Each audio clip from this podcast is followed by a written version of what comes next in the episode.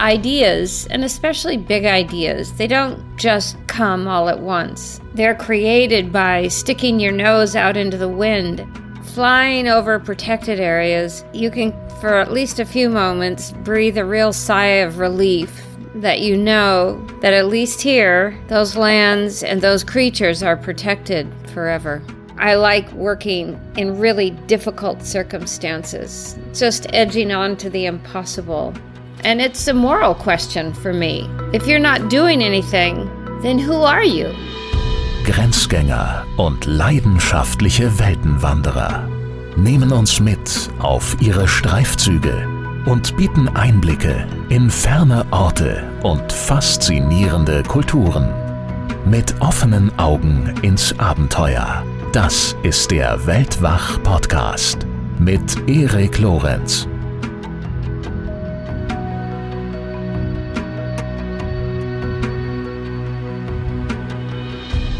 War eine erfolgreiche Geschäftsführerin des Bekleidungsherstellers Patagonia und spielte eine entscheidende Rolle beim Aufbau des Unternehmens und ließ dann alles zurück, um in die Wildnis des eigentlichen Patagoniens in Chile zu ziehen. Für den Naturschutz und für die Liebe.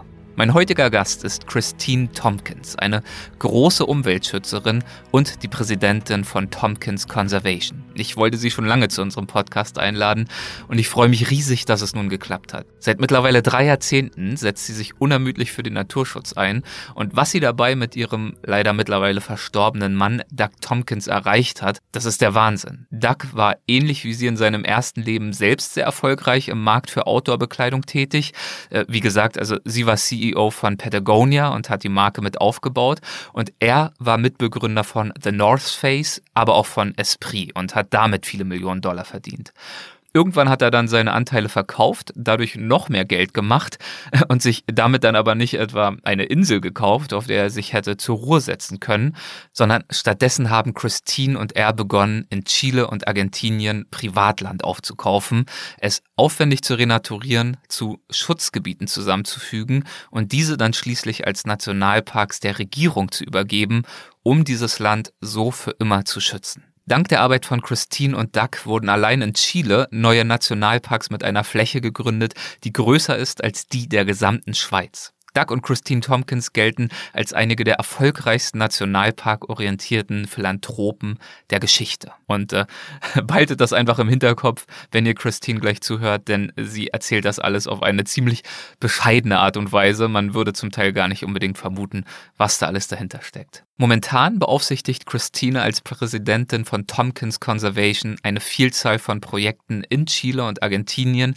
die auf die Schaffung weiterer Naturschutzgebiete und Parks abzielen und die das Artensterben aufhalten sollen, indem einheimische Arten, die bedroht oder lokal bereits sogar ausgestorben sind, wieder eingeführt werden, zum Beispiel der Jaguar. In diesem Gespräch werde ich Christine fragen, wie sie all das geschafft hat. Das klingt wie eine einfache Frage, aber ich verspreche euch, es ist eine tolle und kraftvolle Geschichte. Ach ja, und äh, zwischendurch erwähnt Christine immer mal wieder einen Yvonne. Damit bezieht sie sich auf Yvonne Chouinard. Ich spreche den Nachnamen wahrscheinlich falsch aus.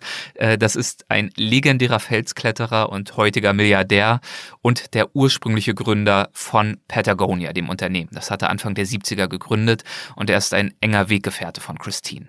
Bevor es jetzt gleich losgeht, nur noch ganz kurz der traditionelle Hinweis auf die aktuelle Weltwach Plus Folge für den Supporters Club. Und die gefällt mir persönlich ganz besonders gut, denn mein Gesprächspartner ist Kai Brahns. Er hat sich vor einigen Jahren einen alten amerikanischen Schulbus gekauft, also einen dieser fotogenen gelben Busse, und ihn zum Reisen ausgebaut. Und er hat dann aber schnell gemerkt, dass er gar nicht unbedingt in seine Wohnung zurückkehren wollte.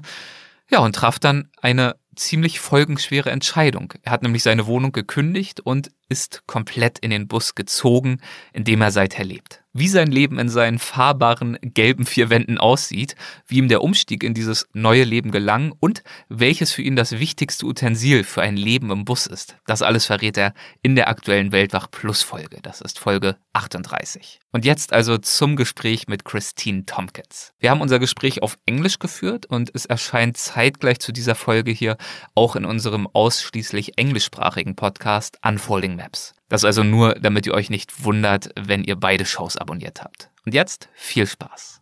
Hi, Christine. Welcome to our show. I'm really pleased to have you. Thank you. I'm very happy to be here. I used to spend a lot of time in Germany and have a lot of German friends.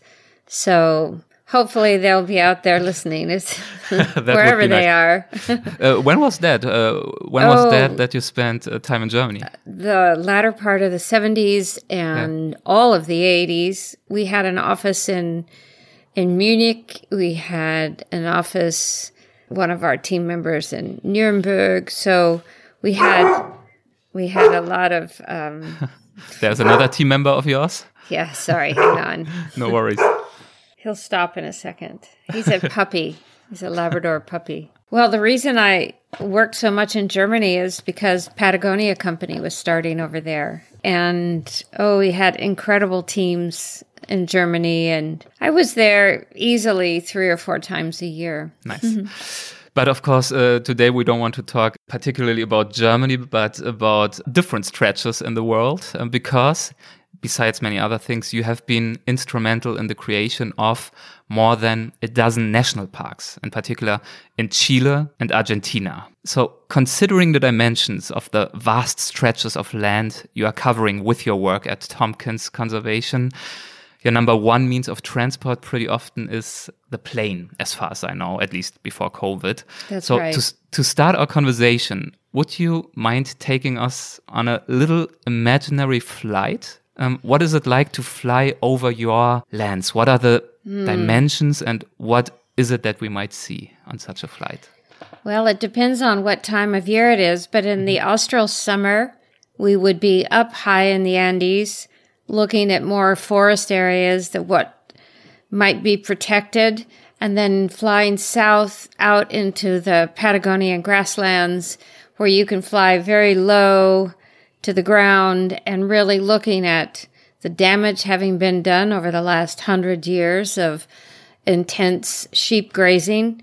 And that's really how we began to know all the lands that we ended up protecting is because we were flying almost every day in small planes. And this was really the teacher for us of landscape, connectivity, understanding what was government land, what's private land, imagining and then studying the biodiversity below us. So it, I can't separate out flying from our conservation work. They're completely tied together.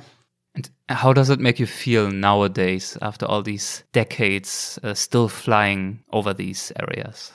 I suppose the thing that I think about most are the team members who worked with us in these incredibly isolated and usually pretty miserable weather conditions. And they really helped and really created these, you know, millions of acres of parklands for mm. all to enjoy. The Chilean parks are largely created by Chileans and the Argentines inside the Argentine national parks that we we made with the governments. And and then I think flying over protected areas, you can for at least a few moments breathe a real sigh of relief that you know that at least here those lands and those creatures are protected forever. It's very powerful. And all these flying uh, also, I believe, led to your nickname, actually, right? which yes. is Birdie. yes. Sounds like it has to do something with all that flying. Yes. And my name, almost everybody who knows me well calls me Birdie. How did you get that nickname? Actually, I got it from Doug. Your, in, your husband. In 1990, we were in Paris and about to get on the metro. And you know how you pass musicians who are playing uh, and there was a saxophone player playing this extraordinary music, and I started moving my arms like a bird as I went by him, and he just turned around and said, "Come on, Birdie, we have to catch the next train." And that's he never called me anything else after that. Interesting. It so grew. it's not about the flying. That's something the, the flying. My radio name in Chile was picaflor, which means hummingbird, because mm-hmm. I'm always running around doing things. And and Doug's was Aguila because he was a pilot, the eagle. Yeah. So all of our nicknames had something to do with flight.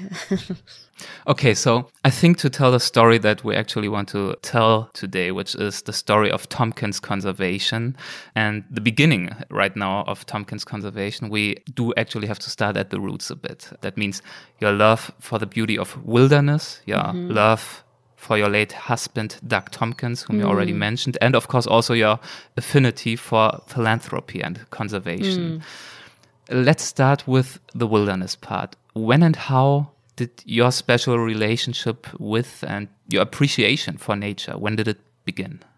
Well, my understanding of nature probably began because my siblings and I grew up on our great grandfather's ranch. Mm-hmm. So four generations on the same ranch. And we had a very outdoor lifestyle, kind of hooligan style lifestyle outside.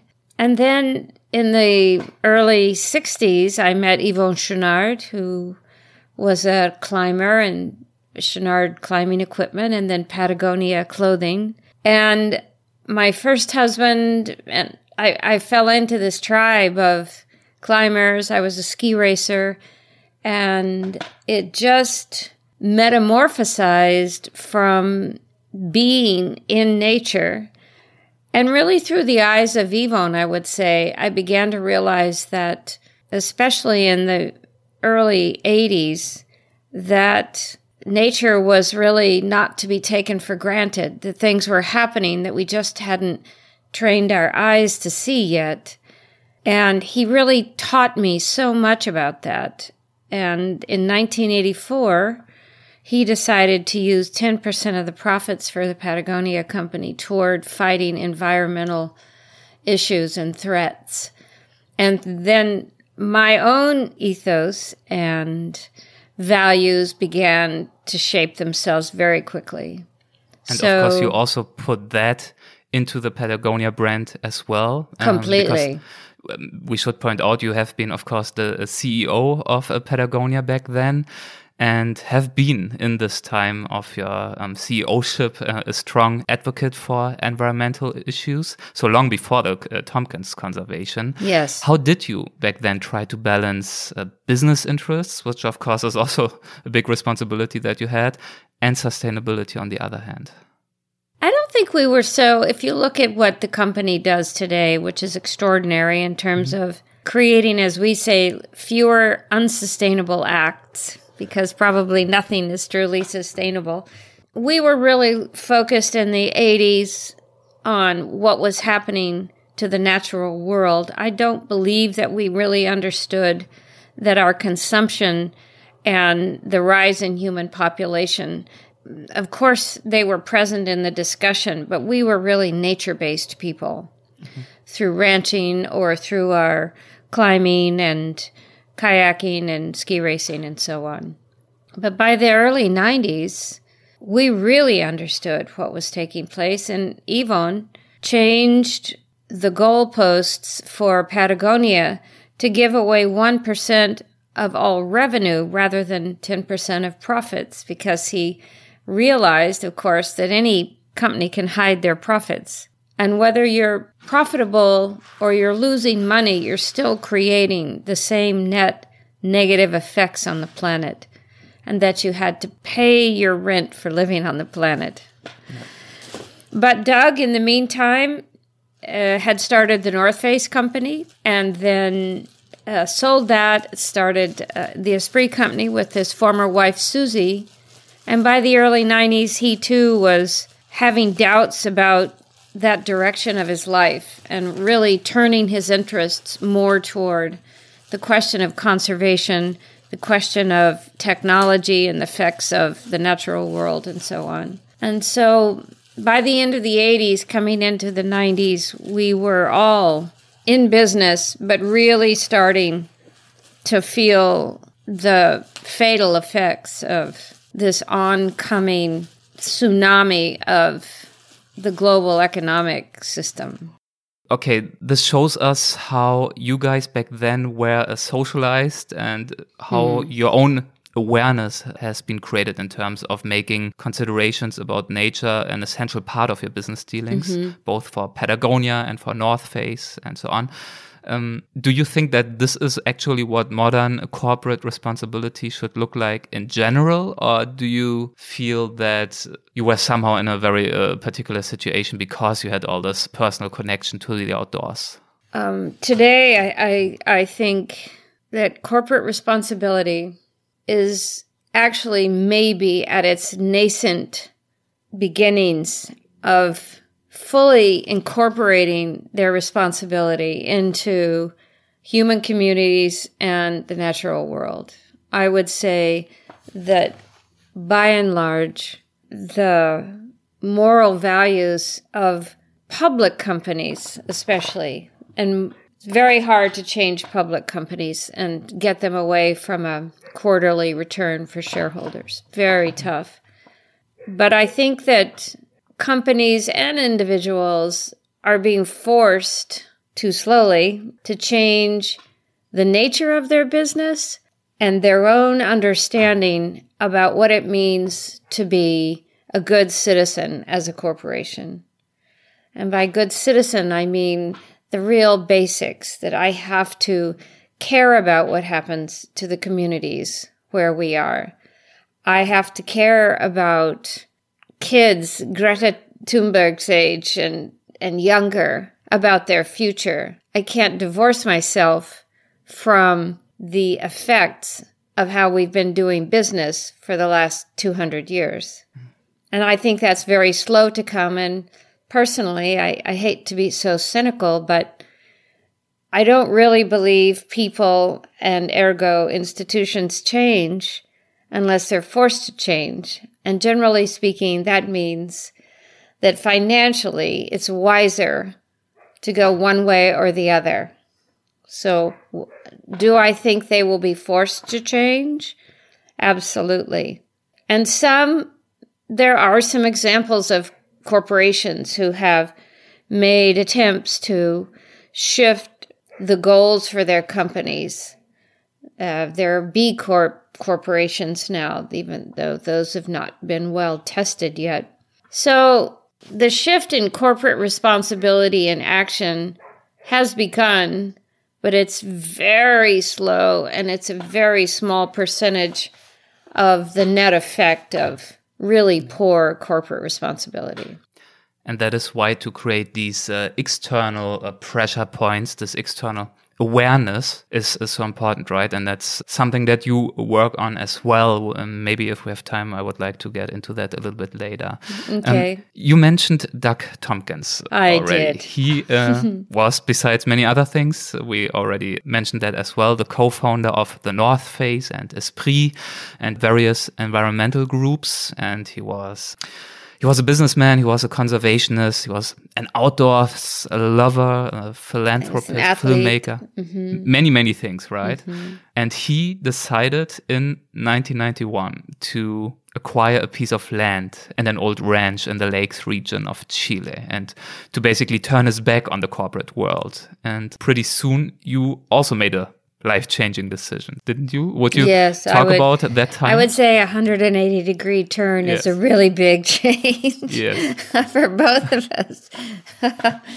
Would you tell the story of how it came that you decided not only eventually to marry him, but to also follow him? I think that um, I grew up in a pretty conservative ranching family community, Republicans. And then in my high school years, I met Yvon down at the beach. He rented a house next to ours when I was 15.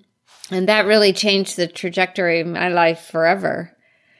And I met Doug when I was young. I was 19 years old, I think, when I met him the first time. So one of my brothers and I were really embedded in this tribe of climbers and a few artists and all of these thinkers, Allen Ginsberg. You know, I was this young one and at this point. And so I knew Doug all of these years. In 1990, Yvon and I decided we wanted to do something else other than run the company. So we hired a bunch of people to take our places. We were staying in the company, but just finding other things we wanted to do. And we hired some new people to take our my CEO position, some of what Yvon was doing, and so on. And we took them to Patagonia, the place, to try to imbue in them the mystery and the the freedom, the the spirit of the Patagonia grasslands, these massive landscapes and mm-hmm.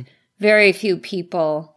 And and on that trip, I ran into Doug in a very tiny town, and he sat down next to me, and he was out of Esprit by then, just, and was looking at land, just kind of looking around, and that started it. And within a year, we just really understood that was it. We fell in love probably sitting there in that one dog town. It took uh, a little while to organize our personal lives. And then that was it. And he was already on a track to look around. He wanted to get out of San Francisco.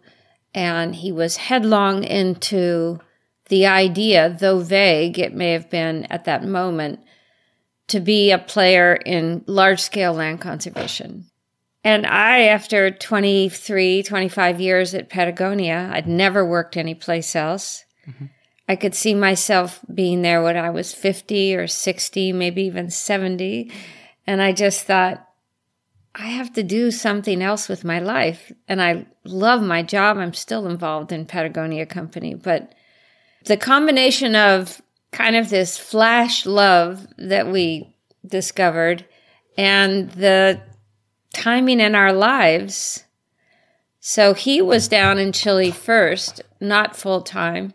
And then in the winter of 93, I retired from Patagonia after 23 years, 25 years on a Friday and, and left for Chile on Sunday, two days later, just locked up the beach house and and we started creating what is Pumalín Douglas Tompkins National Park today. And then we just we were based in this roadless area. We could only get in and out in one of the planes at the toe of a fjord.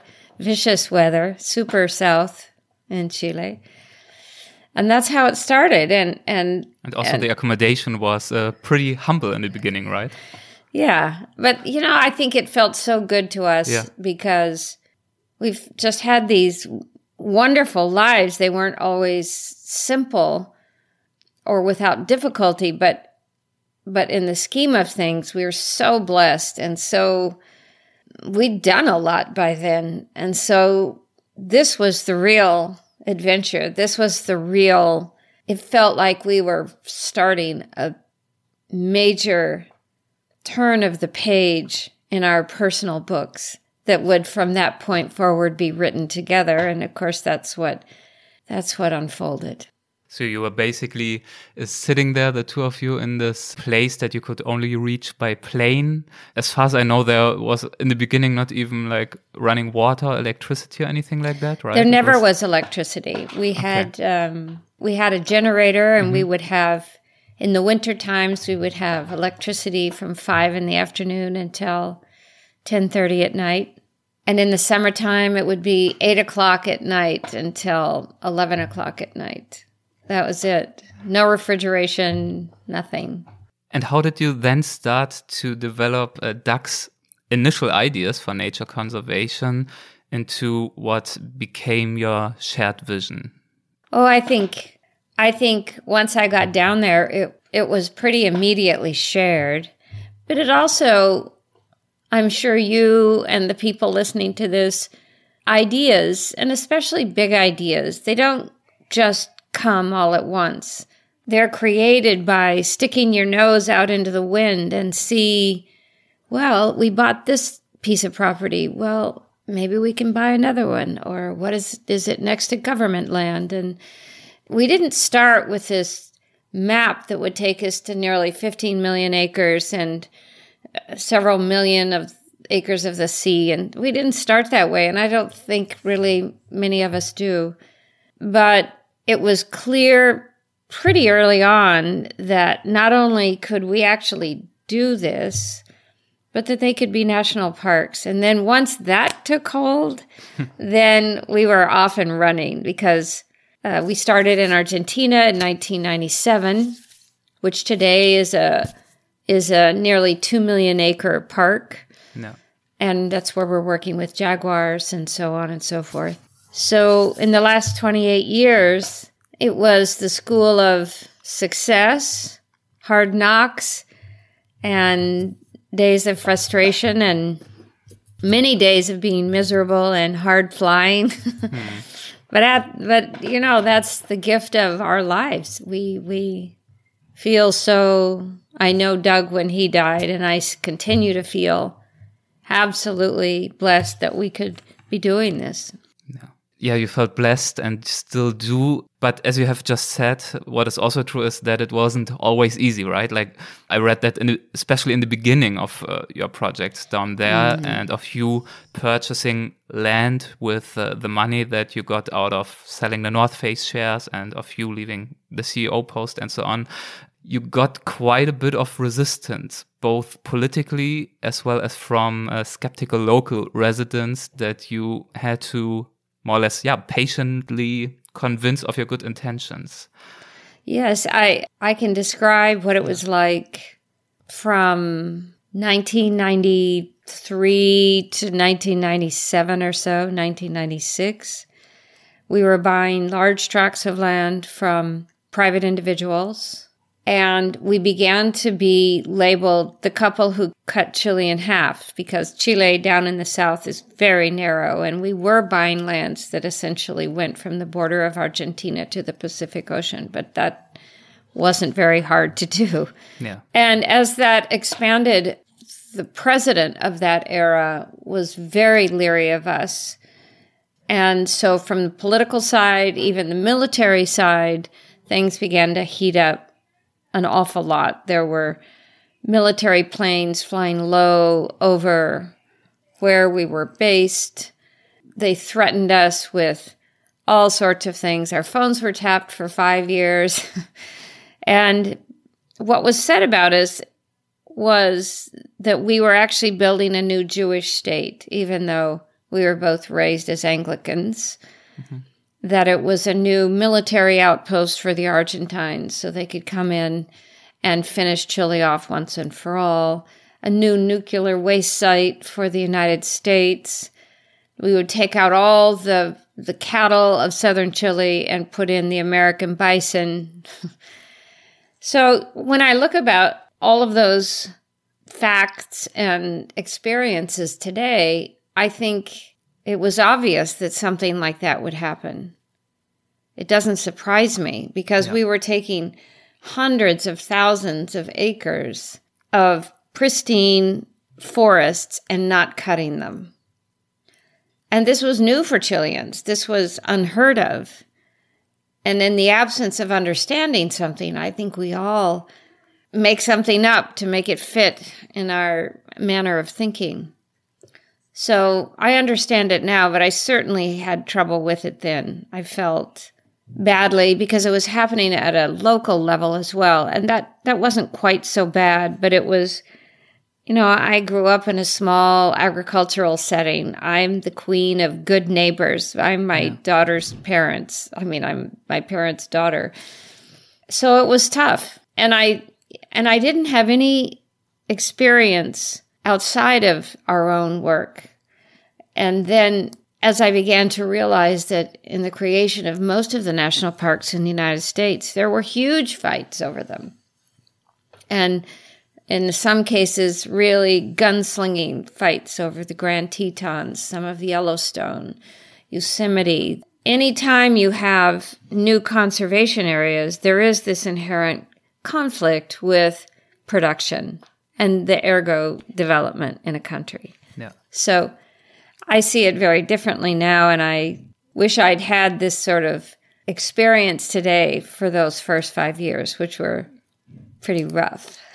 it must have been so painful to, I mean, you knew that your intentions were good, right? But it's just so hard to to convince a skeptical public, especially if of course there are many different interests at stake mm. or hmm. at play but of course also just as you also mentioned uh, skeptical local residents who just mm. see that hmm. these rich gringos that's right are coming in and buying all this land mm. um, so just to make absolutely sure that our listeners understand uh, what you exactly were up to back then.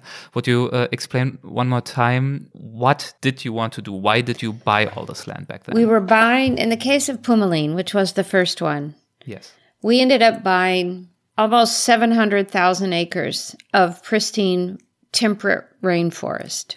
And we wanted to do that to create national parks. We created infrastructure. All were going to be welcome to any park we ever did, the public would always be welcome. And the park would be owned by the state, in this case, then the Chilean population, the Chilean citizens. So that was really hard to imagine. So you bought private land to turn it basically into protected areas to build infrastructure for people to experience this beautiful yes. nature and then handed over to the government on the condition that they would remain protected areas or even national parks. That's exactly right. Yeah. Okay. Mm-hmm. Yeah. Yes, and this uh, vision, which obviously is a big vision, of course, uh, gradually reached more and more milestones. You convinced authorities and locals alike. It took some years, but you did. And um, eventually, many years later, you had to deal with the sudden and, of course, very tragic death of Doug. Um, it mm. was about five years ago from today. Uh, Almost he died exactly of, five years yeah, ago. And he died of hypothermia in a kayak mm. accident of all mm. things. Um, it was, I mean, I remember very well when I uh, read about it in the news um, five years ago. It was such a shock because, of course, I um, I was aware uh, of your work mm. back then as well. How did you find the strength to continue to work towards the vision that the two of you had shared for by then so many years? Well, you know, we were inseparable. Yeah. And so when he died, and I missed, he died on the lake that forms the northern edge of the Patagonia National Park that we donated later uh, to the state. And I was in the park and he was in the lake dying. And they flew him out in a helicopter. And so I had to drive five hours to try to get to the hospital. Pretty clear that he wasn't going to live. And I just missed him by 20 minutes or so.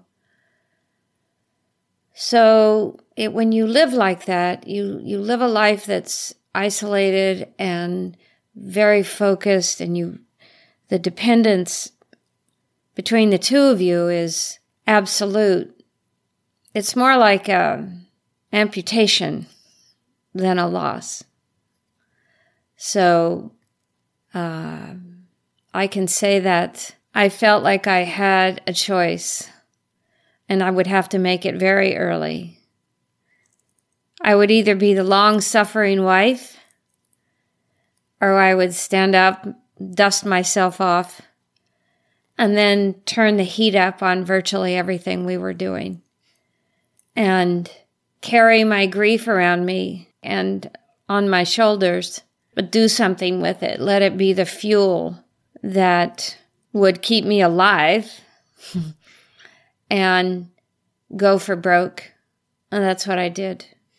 From that day forward, it was harder in the beginning, but that that's what I did. That's all I did. I just pushed and kept raising the bar for how much we would do, how fast can we do it, how grand in scale can it be, what about the oceans, what about this, what about that. Just spend five years of getting everything done we decided we had been working on while he was uh, alive. We got all that done. Is still the largest private donation in history of territories and the creation of parks. Yeah, talk and about then, this a bit. Um, for example, in uh, one of these donations happened in 2017, I think it was. That must have been a very special day for you. It was 2018, and 18, we had, when Doug was alive, we had a proposal for an extremely aggressive plan to create five new national parks and enlarge three others all at once with the Chilean government. And that wasn't possible with that particular government. And then Doug died. So I just, with the team in Chile, picked it up again and went after it and changed some of the strategies. And thanks to the president at that time, she agreed to work with us on it and we got it done. We donated the last million acres of our private land to the country, made the five new national parks, and enlarged three others. And the final number was roughly eight, uh, excuse me, 11.3 million acres in total that turned to be national parks in one hit. Wow. It's incredible. Um, it's a it's a size that is hard for me to imagine. I uh, read somewhere that it is comparable to the size of the whole country of Switzerland. Yes. And um, mm-hmm. I think it's important to point out if land like this is being turned into a national park mm-hmm. in uh, Chile or also Argentina, mm-hmm. it's basically protected forever, right? It's very hard to then turn it back into land that can be used for whatever industrial purposes. That's right. It's really it's not impossible, but all of our work was pointed toward the creation of national parks because, first of all, we grew up around national parks in the United yeah. States and we're very pro national park. But also in those particular countries, the national park status has the highest level of protection. And that's, if you're looking at 100 years out or 200 years out, you're spending all this time and money. You want to go for the highest level of conservation wherever you are. And that may vary, but that's the goal. Uh, you mentioned conservation. So, what does that actually mean beyond um, buying land and then handing it over to the authorities mm-hmm. and uh, building a little bit of infrastructure, to put it very simply, for, for people to camp there? So, what is the work of conservation and renaturation entailing for you? Well, we look at our work. It, we call it rewilding now, yes. but rewilding not because just bringing expanded, right? jaguars back, yes. but we look at what we're going for are healthy, fully functioning ecosystems. And so, in the case of Pumalín, which is now a million acres of pristine forest, there's no restoration to be done because it really is pristine. And as far as we know, all of the apex keystone species are present, so there's no rewilding of species to be done. There are neighboring human communities, wonderful communities, and so we work hard to see that that neighboring communities benefit from these parks. Because in the long run, to defend national parks, the neighboring communities have to have that sense of ownership. Those parks are ours we grow from them. We have an economic system that's partially dependent on them and so on. So we work a lot in that area. And other projects, uh, Iberá, for example, in northeastern Argentina, that's just a little smaller than 2 million acres. There wasn't so much restoration to be done on within those boundaries, although there was some. There was a lot of legislative stuff that took place because it's a wetlands and the wetland the, the water system was being used illegally for rice and all sorts of things pine plantations. So there was that kind of work. And then in Iberá there there were a lot of keystone species missing. And so we had to decide gosh 15 years ago maybe longer now if we really are going after fully functioning ecosystems then we have no choice but to commit ourselves to bring back giant anteaters, giant river otters, jaguars, pampas deer. So that became a massive project and is probably the largest one. And so each one, each park requires different strategies, but all within the framework of acquire the land, get the land protected so that species can be brought back, make sure that the restoration that they need is done, and supporting local communities. So, so the benefits of all of these healthful strategies are harmonious. Uh, they everybody benefits a sentence that I don't know if you came up with it or if it um, inspired you, but I think it puts it very well as landscape without wildlife is just a backdrop. And I think that, that makes it uh, very clear yeah. why we need these animals yeah. to return to these places. The name of the woman who came up with landscape without wildlife is just scenery. Yeah. I wish I'd come up with it because I use it all the time. but sadly, I didn't. it wasn't me. Yeah. But okay. that's really true. So, uh, talk a little bit more about the Jaguar project because I think that is just fascinating. Um, mm. How are you trying to reintroduce these animals into the ecosystem over there, especially in Ibera? Jaguars are the apex species in the Ibera wetlands, and they've been missing since the 1930s mm-hmm.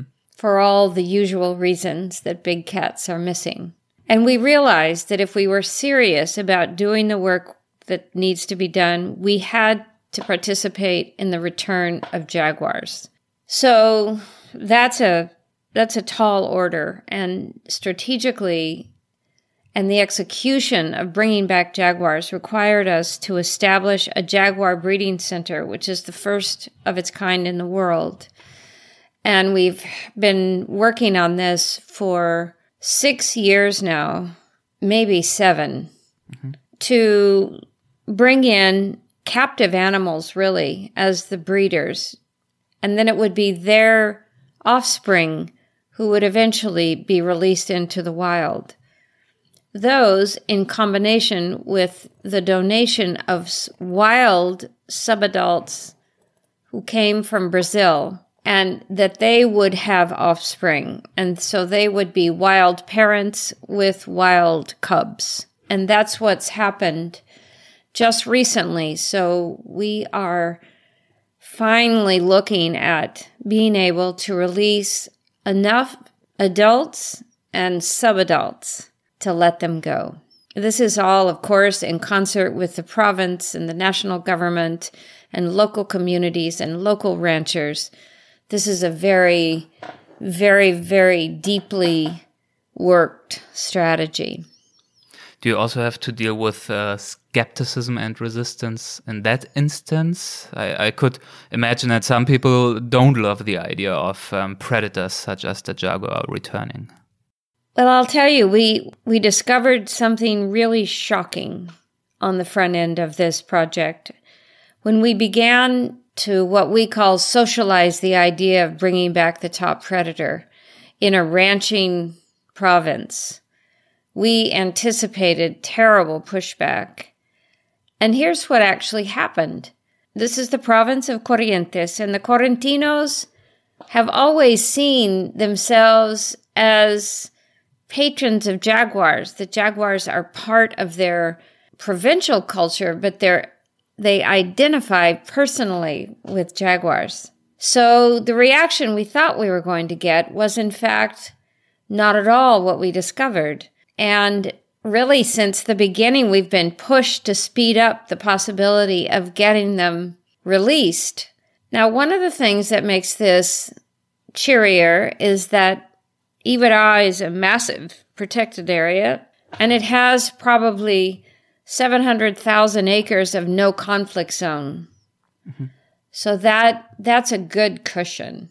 But we just lucked out that in this particular province, the schools they do plays about jaguars now. The kids' faces are painted. The the photographs of jaguars they're up in the stores. There's jaguar mania.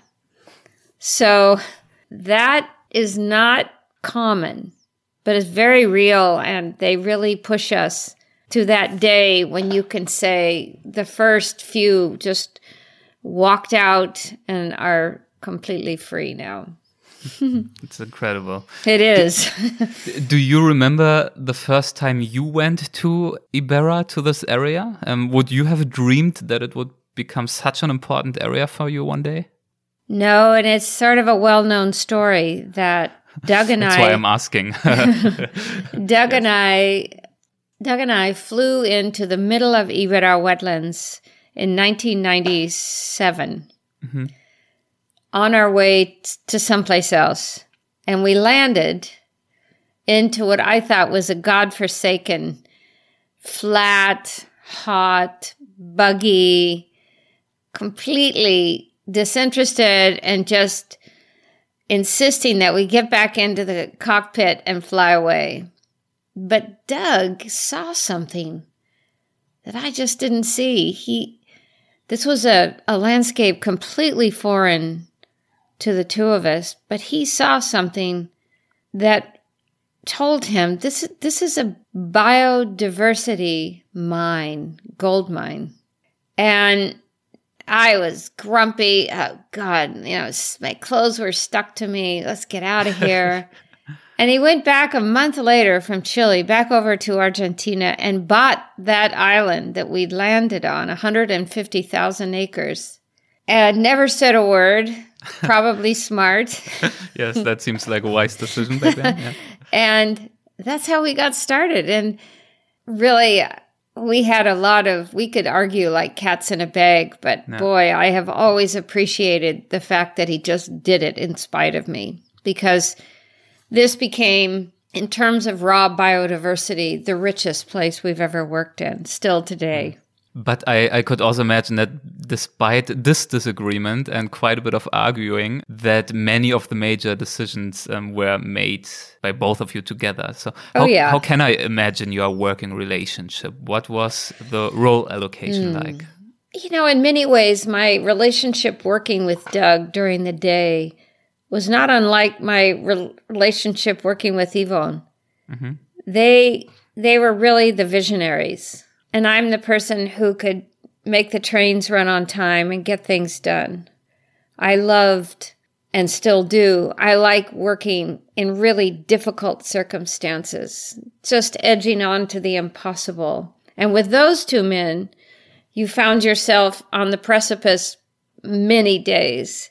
They wanted to do something, they wanted to test something, they wanted to jump over something. And that my my little Irish Scottish roots seem to be well well bred for that. And we just we just made this incredible team. But Doug was always the visionary and uh, we brought completely different things to the table. And it was the alchemy, both in our private lives and our working lives, was extraordinary. If you talk about team, would you give us an idea of your team today with Tompkins Conservation and like how big is the organization and what is your role in it today? The funny thing about Tompkins Conservation is that it's always been small. Mm-hmm. We prefer really small, really blisteringly good teams. And we have had that from the beginning. And a lot of the team members say on the Chile team, they have been there since 20 years plus. And they've been key. They've been the center at it. Carolina Morgado, Ingrid Espinosa, Christian Salcedo. Oof. They have built these parks and they have donated these parks because you can't separate out this oversimplicity of the Doug and Kris show from from all of these people. There would be no national parks without these people, and they're still there, and we're still creating new protected areas and going for larger, more audacious projects than the last generation, I think. And in Argentina, the leadership, Sofia Heinonen, uh, Sebastian Di Martino, the head of rewilding in Argentina, Sofia's been there almost since the beginning. So you have, uh, well, I'm getting old and they're both 20 years younger than I am. So that's a great wingspan. And I, I'm going to do this until my brains or my body say I can't. And I would say that we're all very, very much living in not so much because Doug died now that the engine of that loss is will always be there. But for me and I the others would have to speak for themselves. For me the engine to work faster, larger, harder than we did even with Doug is because I feel we're at a critical time in terms of climate, in terms of human population impacts, consumption impacts, and so on. So, species extinction. Absolutely. So, we're we are working faster than if that was possible. And that's because of teams. I would like to talk about that in our last section, if you don't mind. Besides uh, Tompkins Conservation, you also serve in various other positions, positions of global leadership in uh, conservation, including as chair of National Geographic Society's uh, Last Wild Places campaign or as UN environment patron of protected areas. What have you learned about how to increase the awareness of both decision makers, but also of the public in general with regard to environmental protection and yeah, the overall importance of conservation? It's a really good question, and I I would honestly say it's pretty tough to have a really big effect on businesses, especially public businesses. I'd say, and if you ask Yvon today, he would say the same thing. It's very difficult for companies to really change in any significant way. Some are trying, but the truth is, it's very difficult. My personal opinion is sadly, it's very difficult to be someone who's trying to convince people that they should act. I have come to think that that's really tough. I get asked a lot, well what I what should I be doing? What can I do? And for me that question belies a sort of abdication of citizenry because I don't think you can swing a cat without hitting some sign that at a community level or a sovereign state level or certainly as a global level, things are really difficult. I, I think about this a lot because I do a lot of public speaking. Mm-hmm. And I I don't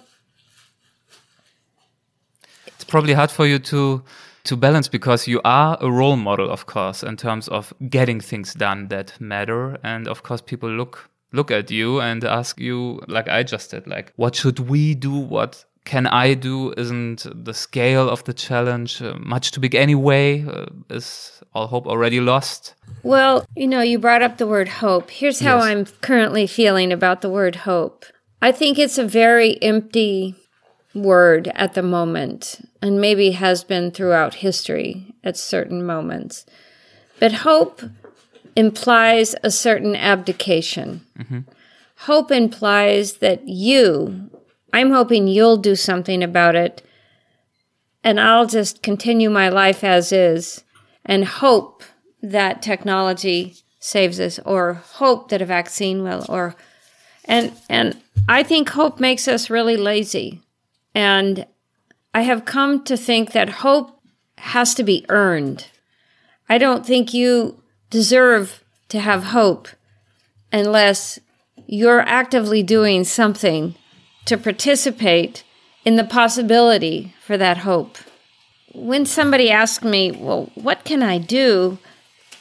I always say, first of all, just start with the commitment that every day you get out of bed and you commit to doing something for those things you love, something for those things you know to be true, and actively do it because it's the act of doing that changes your life.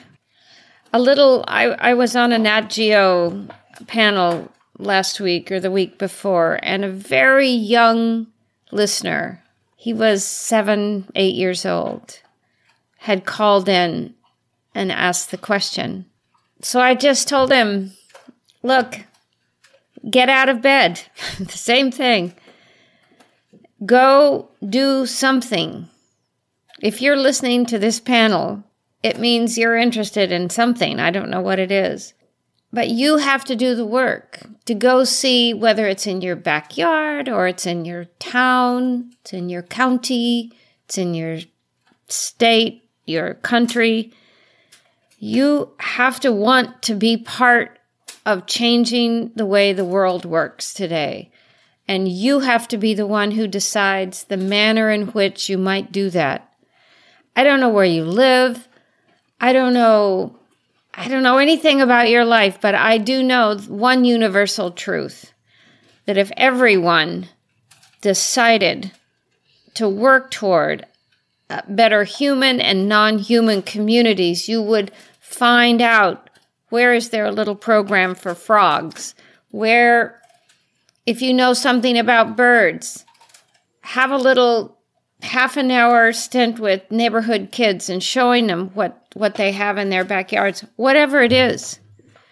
But the people have to decide that the their lives, though they may be working generally well, know that the underpinnings of each of our lives are extraordinarily fragile now. And it's a moral question for me. If you're not doing anything, then who are you? Because who we are as people as individuals is determined by what we do. And if you're not doing anything, then you're going to be on the wrong side of history. And no nobody has to go to the extent that perhaps my husband and I and the team members I realize that that's sort of an unusual case, but we're not talking about that. We're talking about very localized and shoulder to the grindstone work I don't care how old you are. I don't care if you're old and you're with a cane, whatever, or you're tiny. The question is doing something because that being a little philanthropist, being a little activist, look at Greta, look at all those kids out on the boulevards. And if that doesn't inspire you to get off the couch and go do something, large or small, then I don't know what does. I find them so extraordinary. That is a very powerful message, and I think it holds true for, for many aspects of our lives. It also is true about, for example, politics. Many people they feel mm. by reading the news and being angry about or yeah. saddened about certain developments, and by being informed, Mm. They have already fulfilled their responsibility as citizens, but I actually really knowing right. something doesn't change anything. It uh, doesn't. So I think what you say is very important. The deed is what matters in the and, end. And here's the other thing that happens. I love my business life. I love helping out where I can still with Patagonia.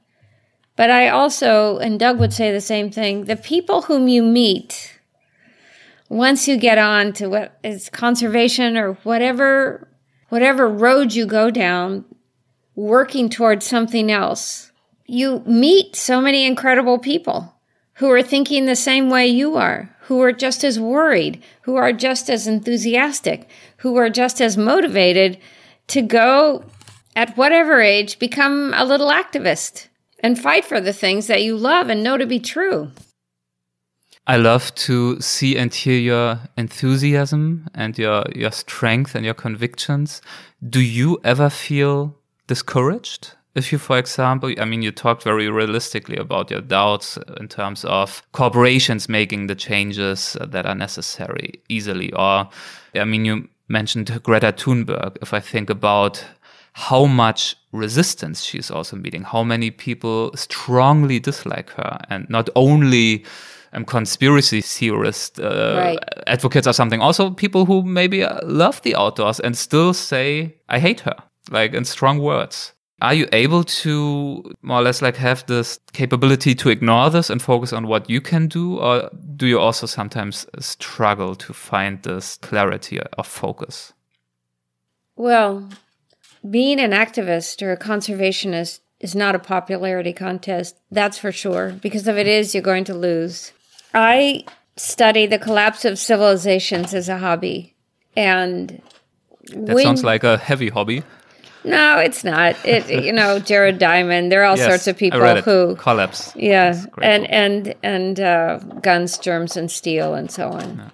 But there are some real commonalities that surface between almost all the great or well-known collapses of civilizations through recordable human history, and I think we're in one now. So in one way, I think I recognize what is going on in the really big picture, but it doesn't stop you from trying to slow it down, or you could be wrong.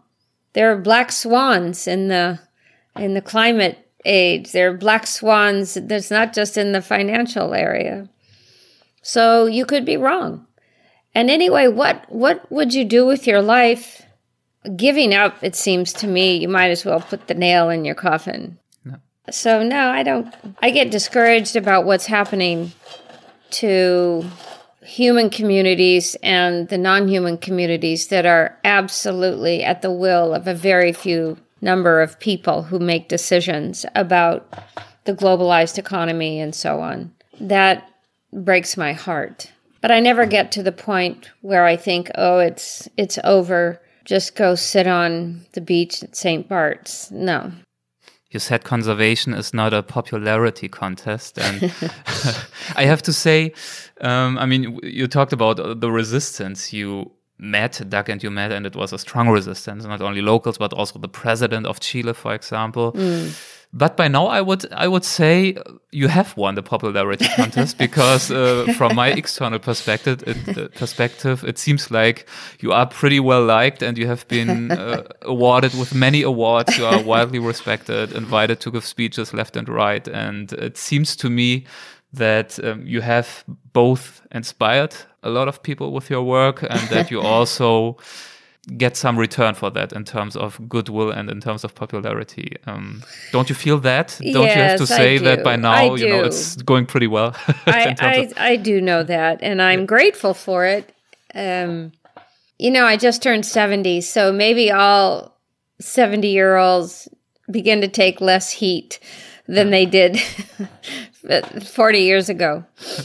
No, I think that um, when you think about people who have taken a stand on something, as egregious or difficult that stand may have been, and I certainly don't put myself in within this milieu, but uh, Martin Luther King, the, they became well liked late into their actions, their activism. Uh, there are all sorts of examples of that, and there have been, before Doug and I came along, oh gosh, David Brower in the United States, uh, Mardy Murie, Dave Foreman.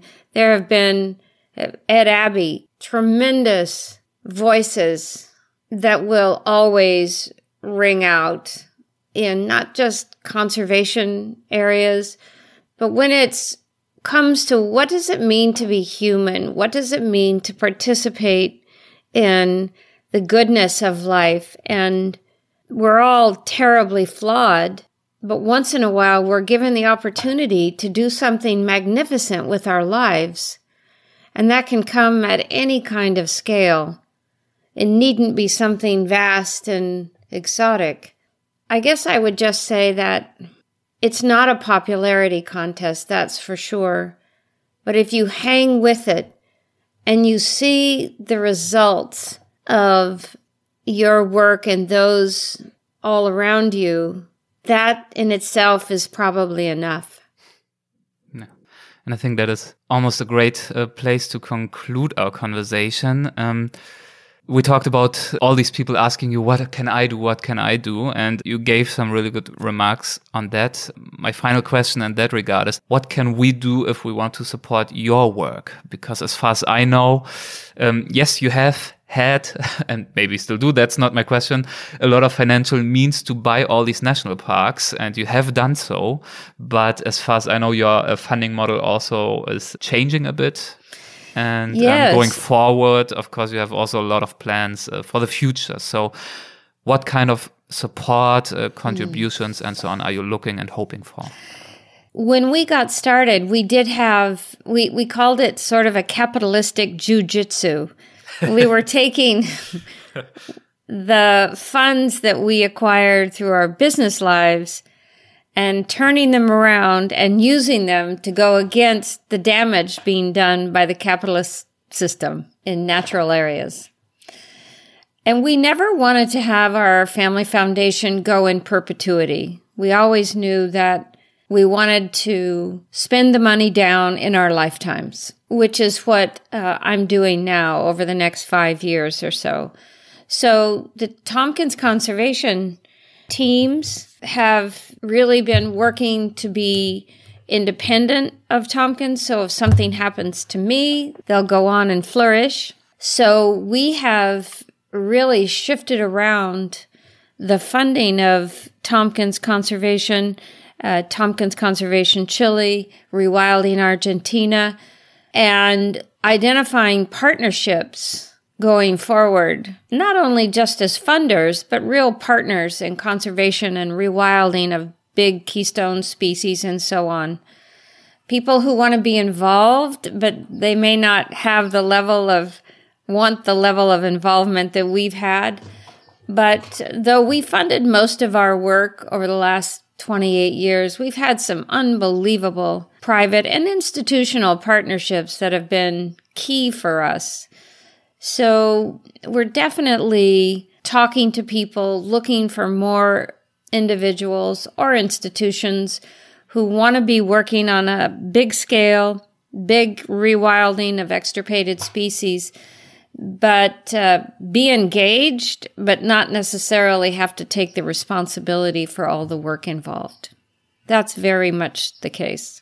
Okay, and um, I'm sure we can follow your projects. For example, the Jaguar project, we can follow it on your website, on Yes. social media. Media. I mean, you have very popular channels, so it's all out there, right? Yes, it is. And I hope that whoever's listening will follow along and um, watch the jaguars as they're finally released into the wild since the 1930s.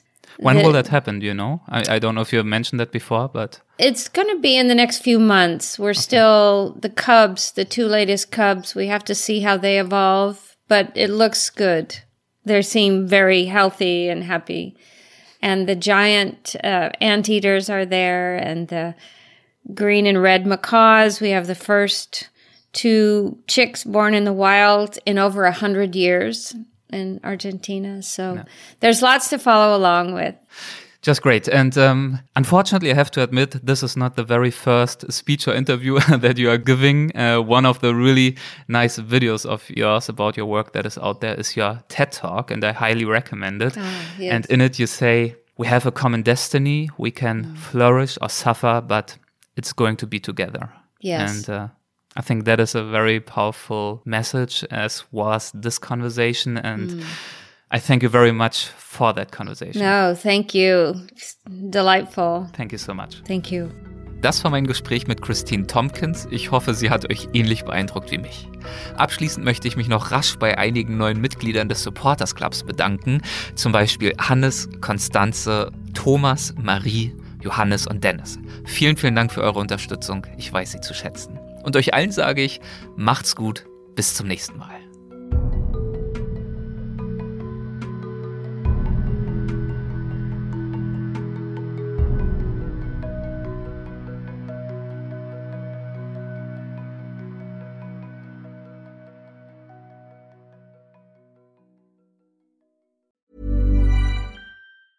Hey, it's Danny Pellegrino from Everything Iconic. Ready to upgrade your style game without blowing your budget? Check out Quince. They've got all the good stuff shirts and polos, activewear, and fine leather goods, all at 50 to 80% less than other high end brands. And the best part? They're all about safe, ethical, and responsible manufacturing. Get that luxury vibe without the luxury price tag. Hit up quince.com slash upgrade for free shipping and 365 day returns on your next order. That's quince.com slash upgrade. Hey, it's Paige DeSorbo from Giggly Squad. High quality fashion without the price tag. Say hello to Quince. I'm snagging high-end essentials like cozy cashmere sweaters, sleek leather jackets, fine jewelry, and so much more. With Quince being 50 to 80% less than similar brands.